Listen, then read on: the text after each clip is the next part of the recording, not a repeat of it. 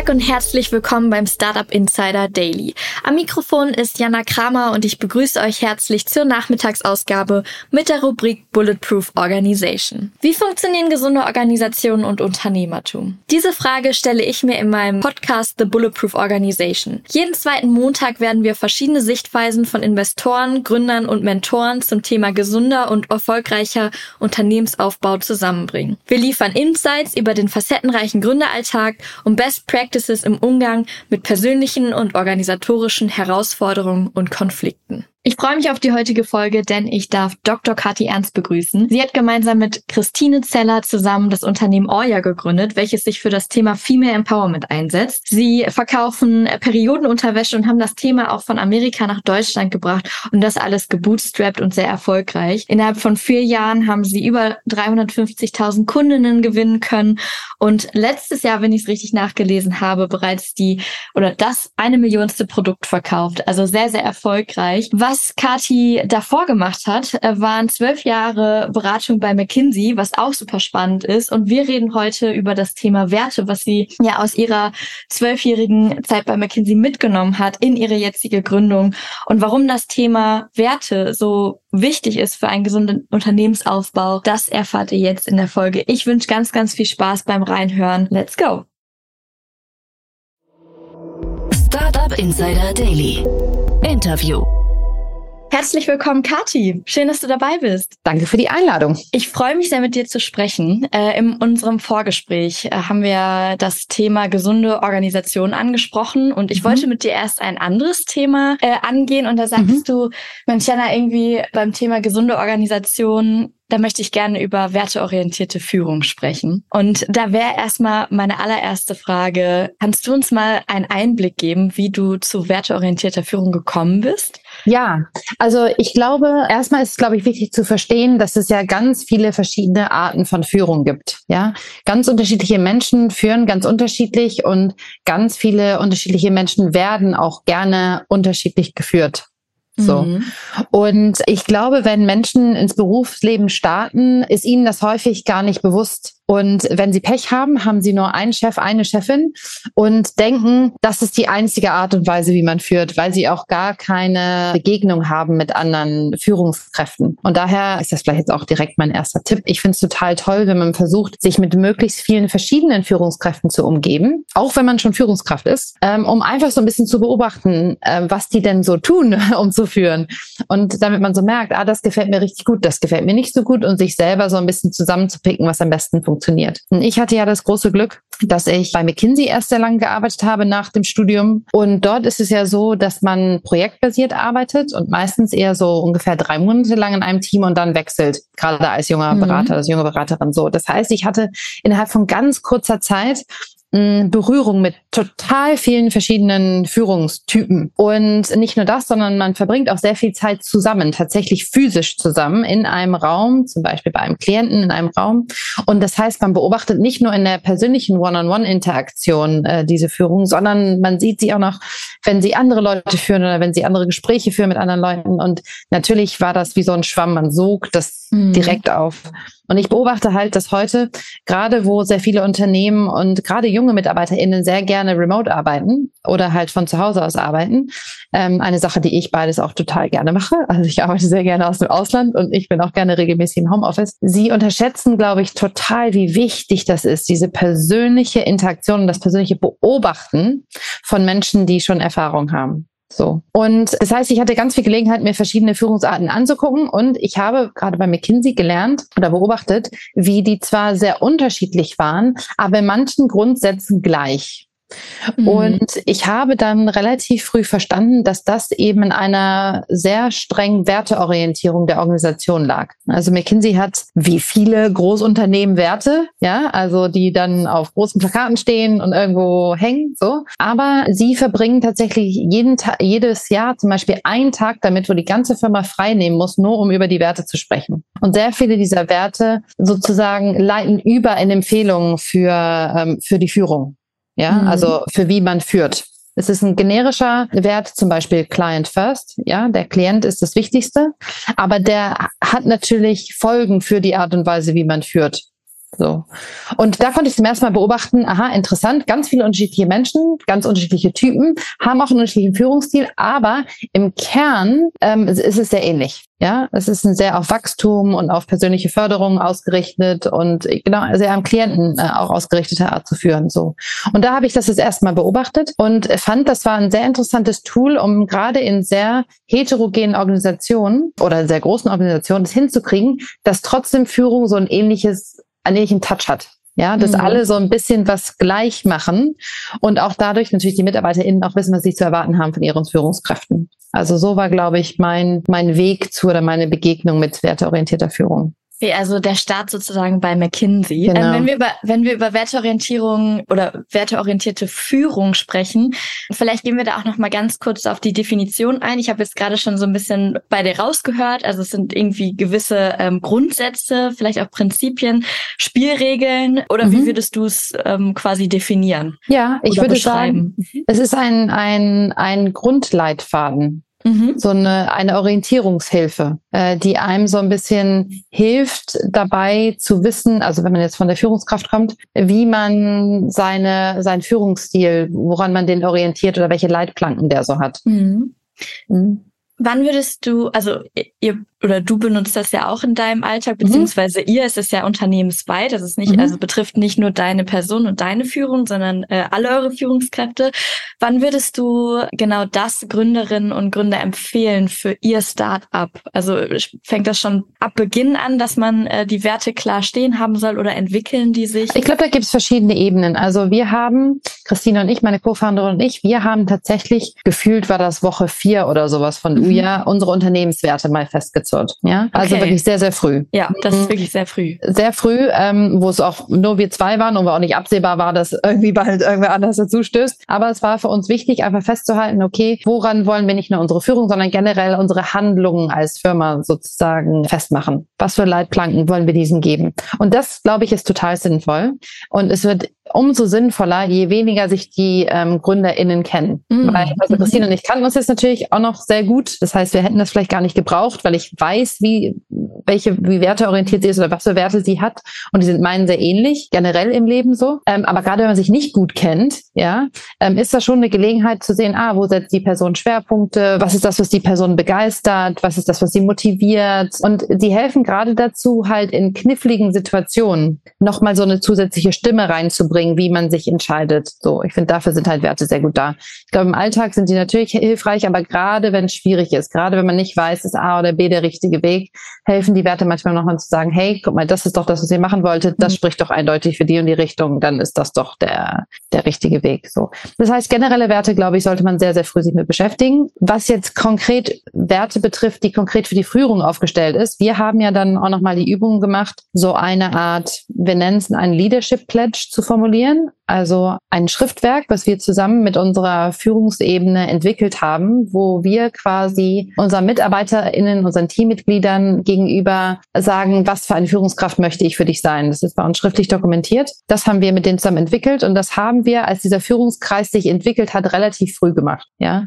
also dieser Führungskreis entstand so nach anderthalb, zwei Jahren ungefähr. Ich meine, es ist mhm. ja immer unterschiedlich, wie schnell so Firmen wachsen. Aber als so klar wurde, ah, okay, das ist so eine erste Führungsriege, die es hier jetzt so gibt, und da haben wir angefangen, regelmäßig uns mit ihnen zu treffen, um über Führung zu sprechen. Und in unserem ersten Meeting zusammen haben wir eben diesen Leadership Pledge entwickelt. So. Und ich glaube, der hilft auch. Der ist halt eine Versch Verschriftlichung dessen, was wir sein wollen. Es, da steht zum Beispiel drin, um, ähm, I, I trust you and I would like you to, to trust me too. Ja, also quasi im Sinne von, von Tag eins vertraue ich dir jetzt erstmal, du kriegst einen Schlüssel fürs Büro, du kriegst Zugang zu wichtigen Dokumenten, ne? du kriegst einfach erstmal alles von mir und vornherein hast du erstmal eine Carte Blanche. Ich vertraue dir jetzt erstmal so.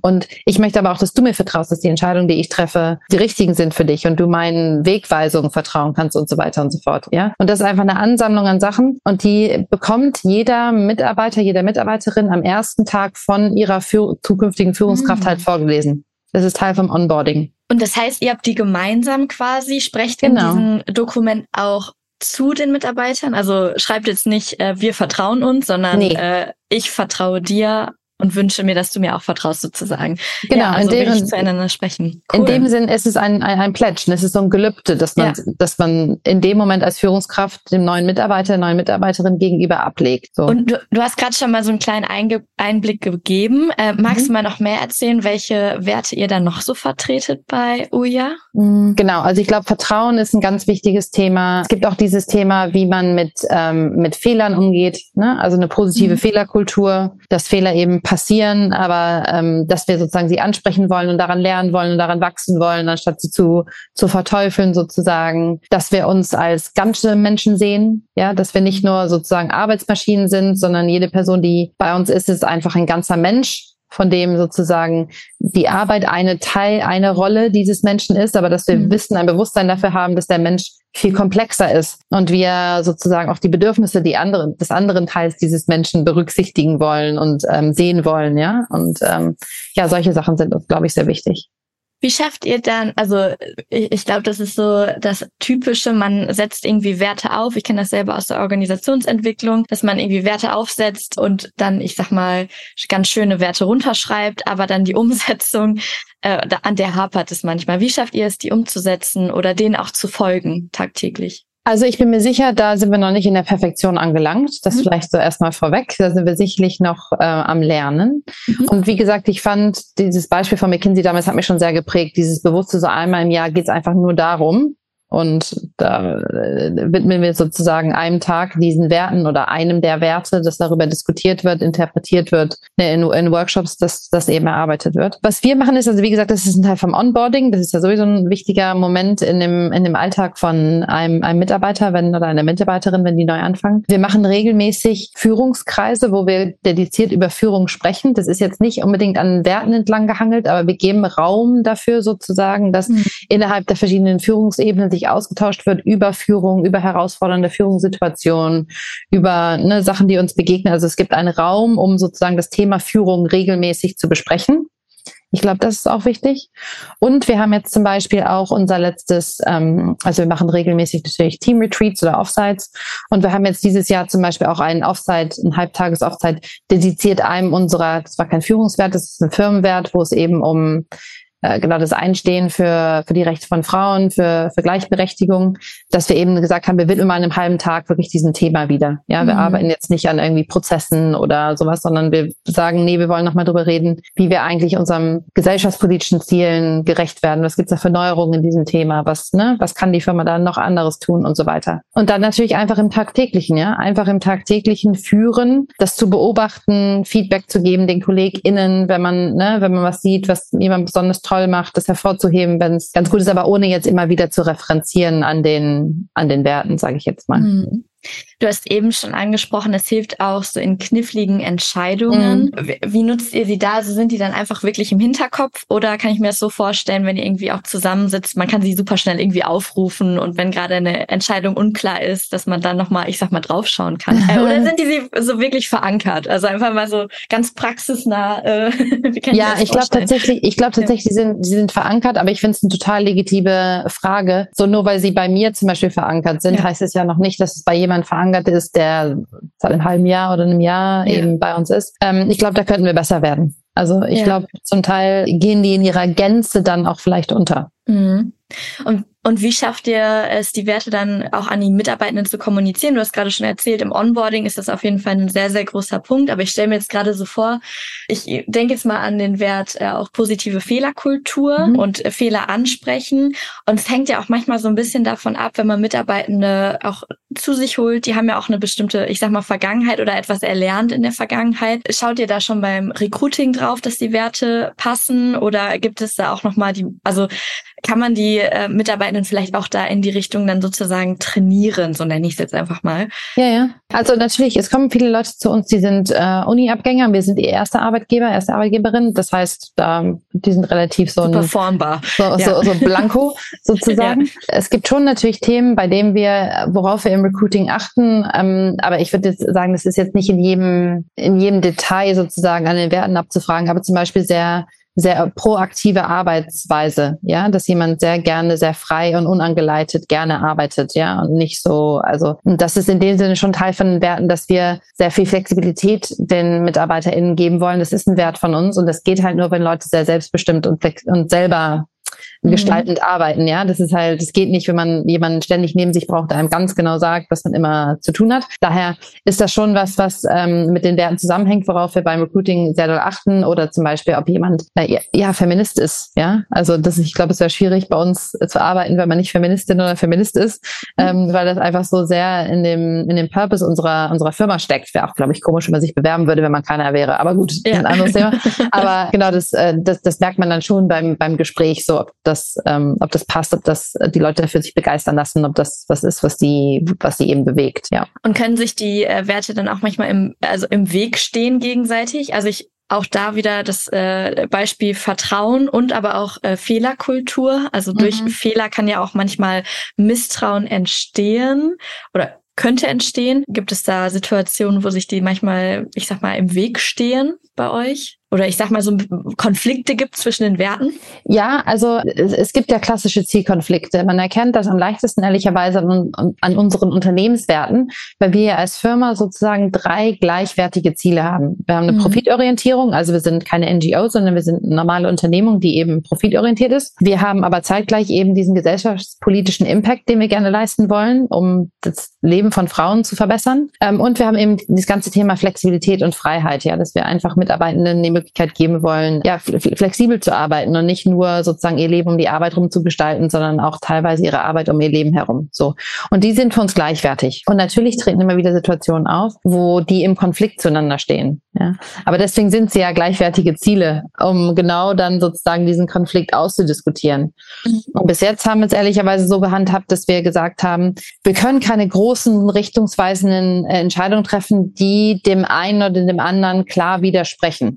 Ja, also sozusagen die einen Wert klar verletzen. Mhm. Wonach trefft ihr dann Entscheidungen?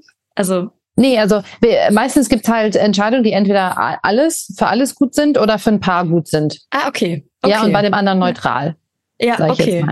Aber ähm, jetzt zum Beispiel auch die Entscheidung, ja zu Beginn unserer Firma keine InvestorInnen an Bord zu holen, fütterte einfach sehr stark ein auf dieses ganze Thema gesellschaftspolitischer Impact und Flexibilität. Ja, mhm. weil wir uns sozusagen Freiheit gelassen haben, unsere Zeit mit dem zu, ähm, zu verbringen, das wir am wertvollsten finden. Und nicht nur das, was am profitorientiertesten immer ist ja, oder sozusagen für die Sales am besten ist. Und genau, das waren halt so Momente, wo wir gesagt haben, nee, guck mal, wenn wir wirklich ähm, was bewegen wollen, aktivistisch, dann können wir XYZ nicht machen oder sollten wir XYZ nicht machen. Jetzt stehen die Werte ja auch, äh, wie du gerade gesagt hast, und, und auch eure Ziele sehr im Einklang mit dem Purpose von euch. Woran erkenne ich denn, dass ich jetzt auch als Gründer oder Gründerin oder auch als, ich sag mal, Team die richtigen Werte äh, für uns gefunden habe? Oder ist das bei euch so, dass ihr, ich sag mal, über die Zeit schaut und nochmal, ich sag mal, reflektiert? Du hast ja auch gerade gesagt, einmal ein Jahr setzt ihr euch zusammen und sprecht nochmal drüber. Gibt es da Anpassungen oder fühlt man das, dass die richtig sind? Nee, ich glaube schon, dass man fühlt, dass die richtig sind und die geben mhm. ja sozusagen das Fundament. Ich fände schon relativ merkwürdig, wenn eine Firma, glaube ich, zwischendurch ihre Werte verändern würde. Mhm. Also es kann natürlich sein, wenn zum Beispiel ein Führungsteam komplett ausgetauscht wird oder man entscheidet, ganz andere Produkte herzustellen, als man ursprünglich hergestellt hat oder ne, das gibt's ja so Momente, wo wirklich so eine Firma komplett auf den Kopf gestellt wird. Da, da kann ich mir das schon vorstellen. Aber ansonsten sind sie ja sozusagen der Grundstein dessen, was man kreiert hat. Die machen ja auch viel sozusagen mit der Marke der Firma, nicht nur nur als, als Employer-Brand, sondern eben auch gegenüber Konsumentinnen, ja. Das, die Werte der Firma, die überträgt sich ja auch, zumindest wenn man über sie kommuniziert, ja auch auf die Marke der Firma und somit hat sie auch einen Wert für die Menschen, die die Produkte konsumieren oder die, die Dienstleistungen. Ne?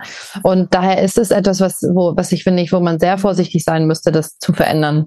Mhm. Okay, also sind sie relativ, oder ich sag mal, sie sind stabil. Ja, so. total, ja. ja. Ja, Lass uns doch mal über die Wirkung von Werten sprechen, ähm, was ja super interessant ist und auch so ein bisschen in die Richtung äh, gesunde Unternehmen geht. Also wie würdest du den Einfluss von Werten auf die Gesundheit des Unternehmens äh, beschreiben oder einschätzen auch? Zwei unterschiedliche Fragen eigentlich in einer.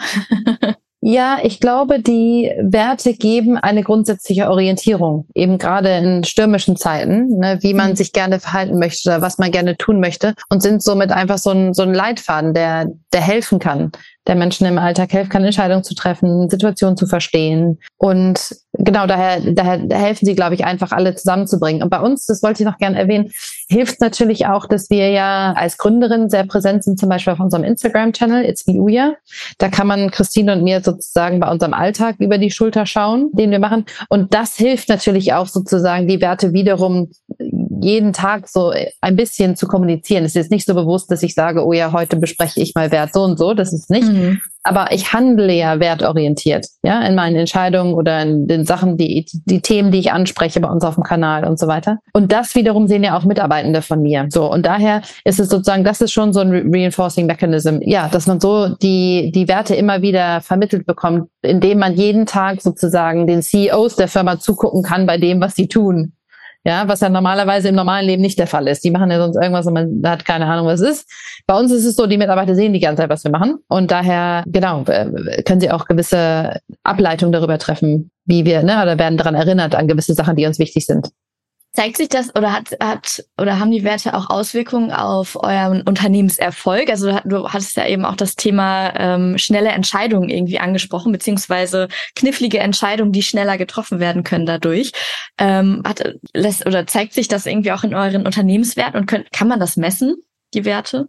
Oder messt ihr es? Vielleicht auch so gefragt. Nee, wir messen es nicht. Mhm. Man kann es messen. Bei McKinsey war es so, dass wir alle zwei Wochen so einen Mini-Fragebogen ausfüllen mussten über mhm. unsere generelle Arbeit und der letzten zwei Wochen. Und da waren auch Wertethemen viele mit bei. Ja, und da kommt man wirklich jede Woche, jede zwei Wochen wurde jedes Team gemessen da drin. Ja. Und äh, das finde ich auch total cool. Das haben wir halt bei uns nie eingeführt, aber ich finde, das ist ein, wenn man die Kapazitäten hat, sowas einzuführen, finde ich das total gut, weil man dann auch so Trends erkennt und so generell auch über verschiedene Teams hinweg Trends erkennt und weiß, da hat man systematische Fehler oder so weiter und so fort. Ne?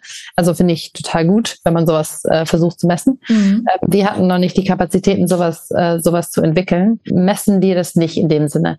Aber ob es jetzt geholfen hat, sozusagen dem Erfolg der Firma, die Frage ist halt, was du als Erfolg definierst. Wenn du jetzt sagst, rein finanzieller Erfolg, würde ich sagen, weiß ich nicht. Weil wir haben häufig Sachen nicht gemacht, die vielleicht ein schnelleres, explosiveres Wachstum ermöglicht hätten, weil es sozusagen nicht mit unseren Werten von, ähm, wie gesagt, Flexibilität oder gesellschaftspolitischem Einfluss einhergegangen wären. Mhm. Ja? Aber wenn du jetzt sagst, Erfolg ist, wie weit seid ihr bei diesen drei Themen gekommen?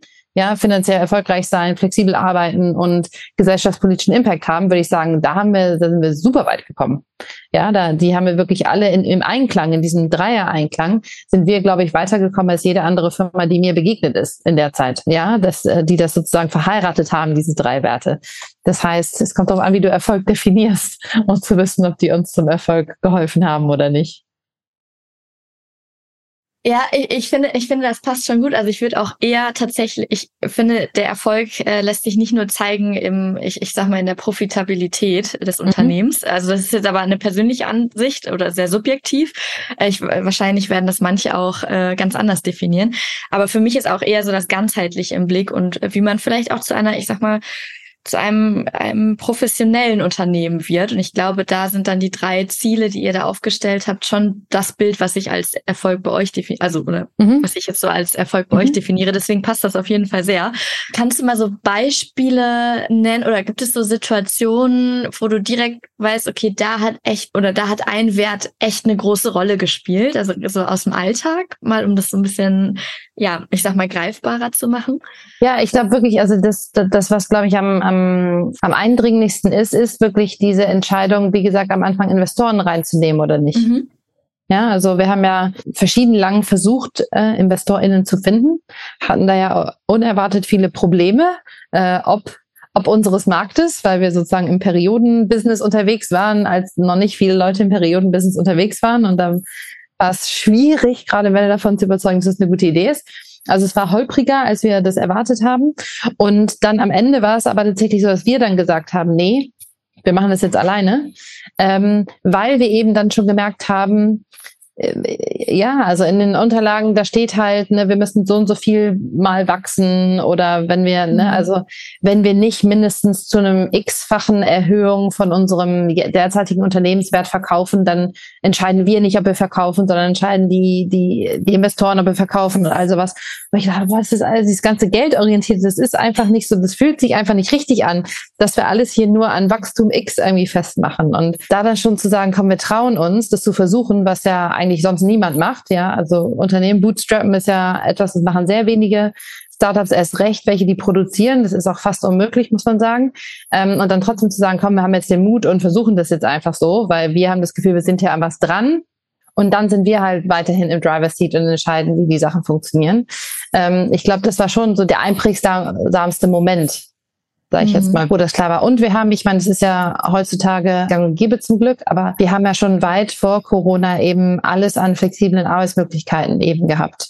Ja, und deswegen war Corona in dem Sinne für uns eigentlich gar keine Umstellung, weil wir eh alle Remote-Systeme hatten. Man kam eh ins Büro, wenn man wollte. Also wir hatten ein Büro immer, aber man kann eh immer rein, wenn man wollte. Und sozusagen diese Philosophie von, ich glaube an auch dezentrales Arbeiten und, und daran, dass Leute die vielleicht keine Kinder haben oder Tiere oder andere Gründe, warum sie regelmäßig auch mal zu Hause auftauchen müssen, ähm, dass wir Arbeitswelten gestalten können, die für diese Leute auch möglich sind. Ja, das haben wir einfach sehr, sehr früh eben gemacht, auch bevor das normal war, sage ich jetzt mal. Und ja, das hat schon manche Sachen sich anders entwickeln lassen, als es sonst gewesen wäre. Aber ich glaube zum Guten, ehrlich gesagt.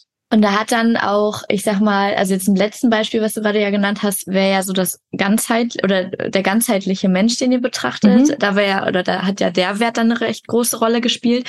Und in der Investorenentscheidung, welche Werte haben da äh, für, für euch reingespielt? Also ja, vor allen Dingen, die, also schon auch diese dieser ganze Mensch, weil natürlich, wenn man irgendwelchen Umsatzerwartungszielen von von Dritten hinterher rennt, Mhm. dann hat man natürlich eine andere Drucksituation, als ob man nur den Drucksituationen von einem selber hinterher rennt. Ja, okay. Ja, also, mhm. ähm, also das hat uns damals sicherlich mehr Freiheit gegeben und aber vor allen Dingen eben dieses ganze Thema gesellschaftspolitische Wirkung der Firma. Ja, also wie deutlich kann ich mich in der Öffentlichkeit äußern über Missstände?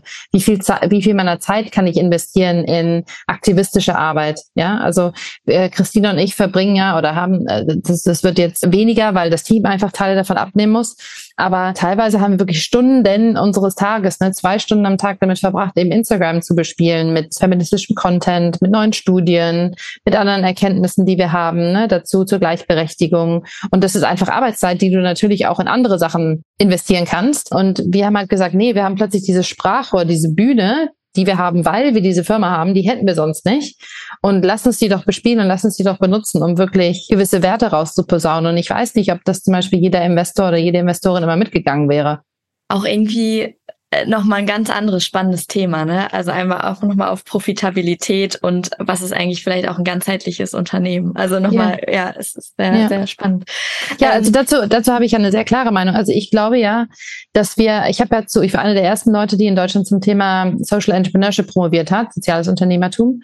Und ich bin der festen Überzeugung, dass wir es uns als Gesellschaft überhaupt nicht leisten können, dass Unternehmen nur noch profitorientiert arbeiten. Warum ja? nicht? Ich frage mal weil, rein. Ja, weil wir haben, wir haben so große, komplexe Probleme als Welt und als Land und als Gesellschaft, ja, angefangen bei der Klimakrise, äh, Integrationsthematiken, gesellschaftliche Teilhabe von allen sozialen Gruppen, äh, soziale Gerechtigkeit, also von bis. Ne? Wir haben ganz viele verschiedene Herausforderungen und wir können uns einfach nicht leisten, dass wir die erstens die schlauesten Köpfe und zweitens das meiste Geld in Sachen investieren, die nichts an diesem Problem ändern, sondern die nur eine Maximierung des Geldes vorantreiben. Also wir müssen Wege finden, wie wir die beiden verheiraten. Und das ist ja einfach soziales Unternehmertum, dass du halt sagst, ich nehme die Macht des Marktes und die Macht des Kapitalismus, weil die Macht liegt im Kapitalismus in dem Markt heute. Sie liegt nicht in der Politik und sie liegt auch nicht in der Kirche, mhm. sondern heutzutage liegt sie halt einfach äh, im Markt. Und in den Unternehmungen. Und wir müssen diese Macht aber nicht nur benutzen, eben um Profite zu maximieren, sondern wir müssen sie auch nutzen, um gesellschaftspolitische Ziele zu, zu, äh, zu erreichen. Und das kann jetzt auf der einen Seite sein, dass du tatsächlich, weiß was ich, ein Climate Tech Startup machst, das CO2 aus der Luft saugt und tatsächlich faktisch ein Produkt hat, was Sachen verändert. Oder bei uns zum Beispiel, dass wir jetzt die Periodenunterwäsche haben, die zum Beispiel einfach Müll verringert, weil du Binden und Tampons dadurch nicht benutzen musst und sehr viel Einwegprodukte dadurch einsparst. Also das ist eine Möglichkeit. Es kann aber auch sein, dass du in deiner Wertschöpfungskette zum Beispiel Menschen ähm, einstellst, die sonst keinen Zugang haben zu Arbeitsplätzen. Ja, oder du äh, entscheidest, wenn du das auch nicht schaffst, du entscheidest oder legst fest in deinem Gesellschaftervertrag auch, dass du jedes Jahr x Prozent von deinem Profit an eine, an ein Thema spendest, was dir wichtig ist. Ja, also es gibt verschiedene, jedes Unternehmen, jedes Unternehmen hat die Möglichkeit, einen signifikanten Teil ihres Daseins an einen Zweck zu binden der größer ist als Geld. Und ich finde, das ist der Anspruch, den wir haben sollten, dass das auch jedes Unternehmen tut. Mich würde an der Stelle, ich weiß, wir, wir driften zwar gerade ein bisschen ab und ich nehme gleich die Schleife zurück zur werteorientierter Führung, aber mich würde an der Stelle tatsächlich äh, nochmal einmal die Frage interessieren. Der Kapitalismus hat ja auch etwas mit Wirtschaftswachstum zu tun. Mhm. Wie würdest du sagen, wirkt sich das dann darauf aus? Weil es sind dann plötzlich ganz andere Ziele, die man fokussiert, anstatt dieses wirtschaftliche Wachstum, was uns ja in einer gewissen Weise auch gut tut. Genau, nee, man muss eben die Sachen verheiraten. Und das ist ja das, was wir tun. Du, man hat nicht mehr eindimensionale Ziele Ziele, sondern man hat mhm. plurale Ziele.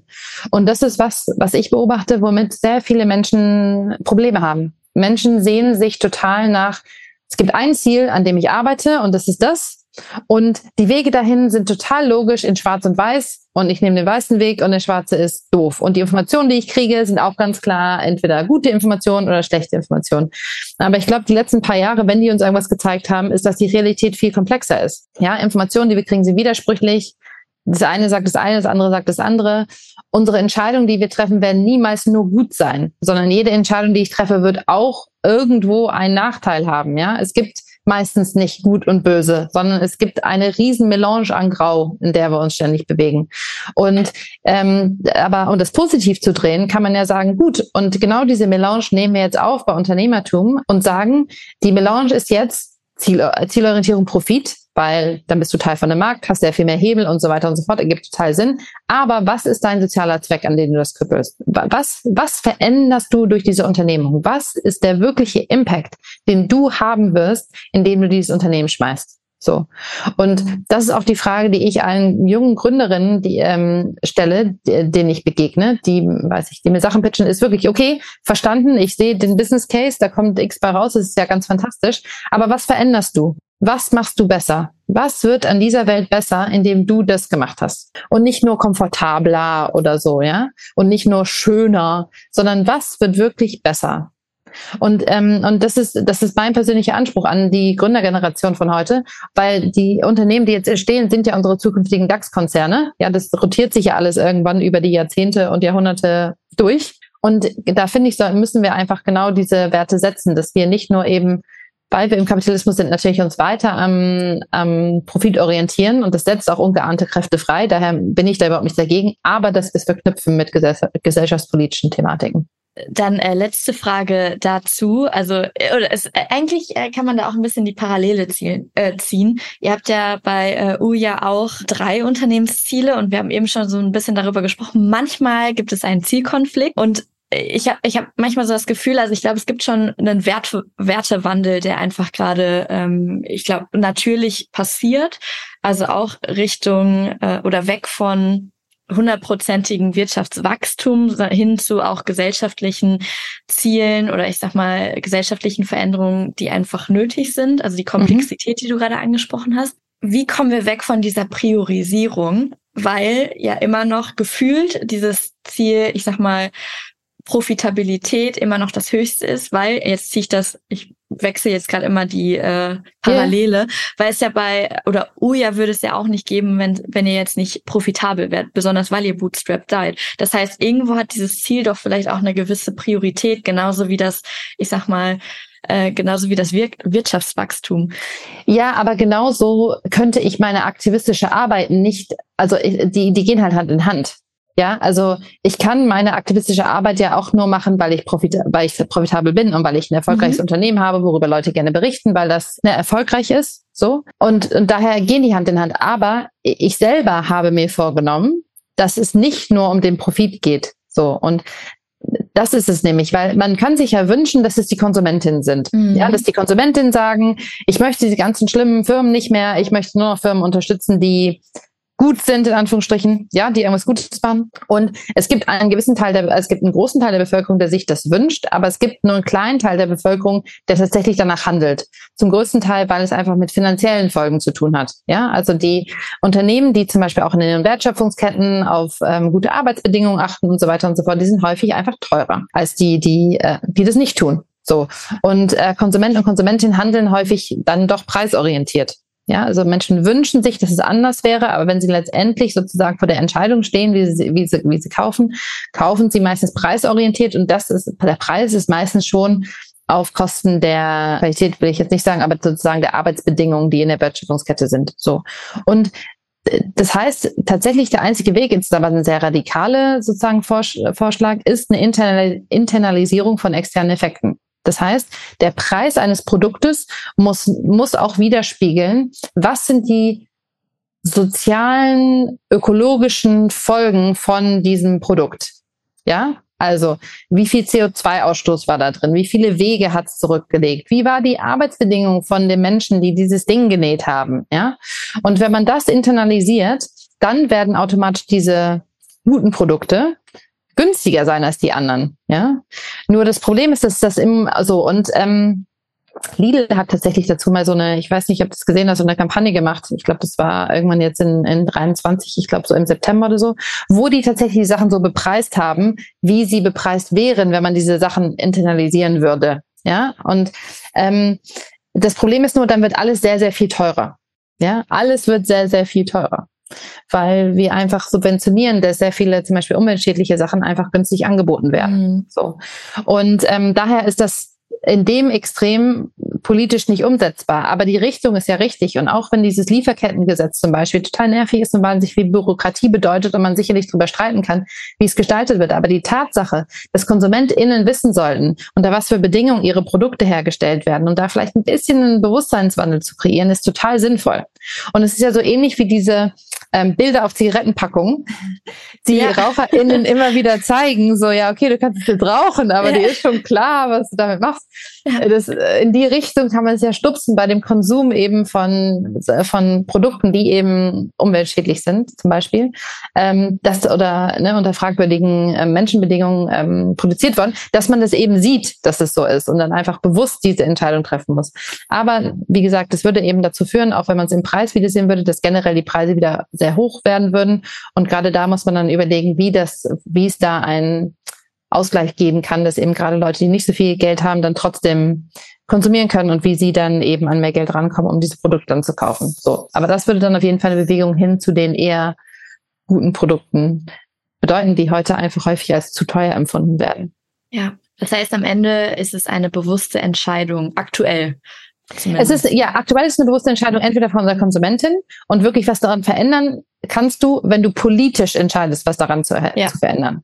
So. Ja. Und jetzt komme ich auf unser Thema oder auf unser eigentliches Thema nochmal zurück, ist ja auch die werteorientierte Führung eine gewisse Art und Weise auch den Arbeitsplatz zu gestalten, was ja auch eine gewisse Verantwortlichkeit oder auch in die Richtung geht, äh, eben oder Unternehmen nicht mehr nur auf Profitabilität mhm. aufzubauen, sondern eben auch auf wie, wie gestaltet man einen Arbeitsplatz eigentlich, so dass er für den ganzen Menschen irgendwie ja auch, ich sag mal, sinnvoll ist, gesund ist, wo ja auch Gründer und Gründerinnen eine sehr große Verantwortung tragen können und auch eine Gestaltungs Macht haben irgendwo. Total. Jetzt Jetzt komme ich, ich würde sagen, eigentlich schon zur Abschlussfrage. Also wir haben jetzt sehr, sehr viel über werteorientierte Führung gesprochen und du hattest auch am Anfang einmal so berichtet, wie du eigentlich zu diesem ganzen Thema gekommen bist. Wenn ich jetzt als Gründer oder Gründerin ähm, noch nie wirklich Berührungspunkte hatte zum Thema Werte vielleicht, auch weil ich vielleicht gerade aus dem Studium komme und irgendwie noch gar nicht so richtig weiß, welche Spielregeln braucht es überhaupt. Was sind so deine, ja, ich sag mal, Tipps, wie ich da dran gehen kann? Hast du irgendwie Bücher oder hast du irgendwie Quellen? Was würdest du empfehlen, wie man sich, ich sag mal, wie man so die ersten Berührungspunkte gestalten kann? Ich glaube, man kann sich sehr viel erstmal ergoogeln. Ich würde wahrscheinlich empfehlen, dass man mal den Unterschied zwischen einer Vision und einer Mission sich ergoogelt. Mhm. Oder erkosiiert oder wie auch immer man gerne, äh, was für Suchmaschinen man gerne unterwegs ist. Genau, also Unterschied verstehen zwischen der, der Vision und der Mission von, einem, von seiner Unternehmung und versucht vielleicht die zu formulieren und daraus dann zu überlegen, was sind Sachen, die ich ausdrücken kann, die mir helfen, das sozusagen dem näher zu kommen. Ja, es ist ja immer so ein Runterbrechen. Es wird ja immer feinteiliger sozusagen runtergebrochen.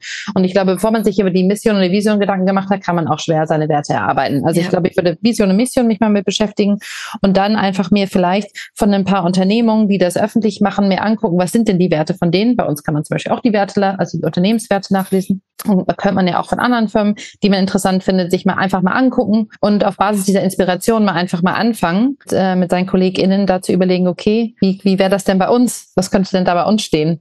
Mhm. Das heißt eigentlich so eine, so eine Art Bild zeichnen auch, ne? Also was ist irgendwie das, vielleicht auch, also Zielbild oder die, die Vision, ja. wo man hin möchte und ähm, wie, wie kommt man dann dahin, beziehungsweise was sind die Leitplanken, die einen sozusagen genau auch dahin führen, anstatt jetzt irgendwie abzudriften. Ich meine, ja, das genau. ist auch irgendwie vielleicht eine Fokusfrage.